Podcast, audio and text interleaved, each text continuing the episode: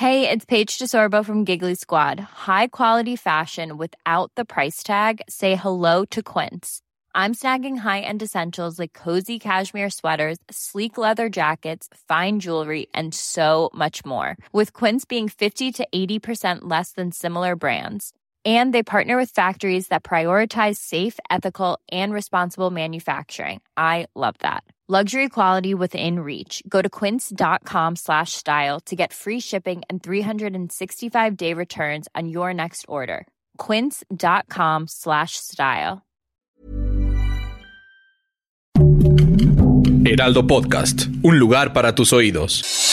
Noticias del Heraldo de México.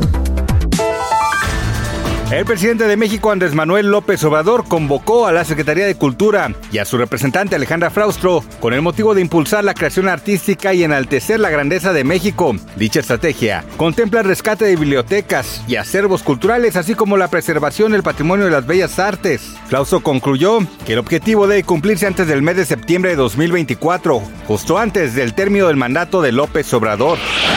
El secretario de Obras de la Ciudad de México, Jesús Esteva, afirmó que el próximo viernes 7 de julio se confirmará la fecha de reapertura del tramo elevado de la línea 12 del metro, con lo que se podrá anunciar la puesta en marcha de las estaciones Culhuacán, San Andrés, Tomatlán, Lomas Estrella, Calle 11 y Periférico Oriente. De igual forma, confirmó que han culminado con la etapa de trabajos estructurales, mismos que incluyeron pruebas de resistencia, así como de carga estática y dinámica.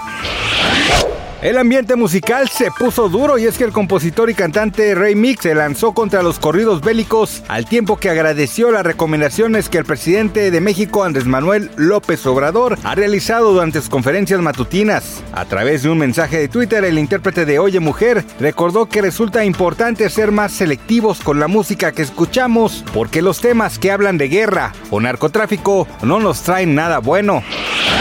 ¿Natael Cano es hijo de Eugenio Derbez? Esa es la pregunta que realizaron miles de internautas luego de que el intérprete de Corridos Tumbados apareciera con un look idéntico al que solía utilizar el comediante mexicano cuando interpretaba al famoso personaje El Óigame No, mientras que preparaba una carnita asada al estilo Sonora en compañía de Rob Grill, uno de los creadores de contenido gastronómico más jóvenes del país.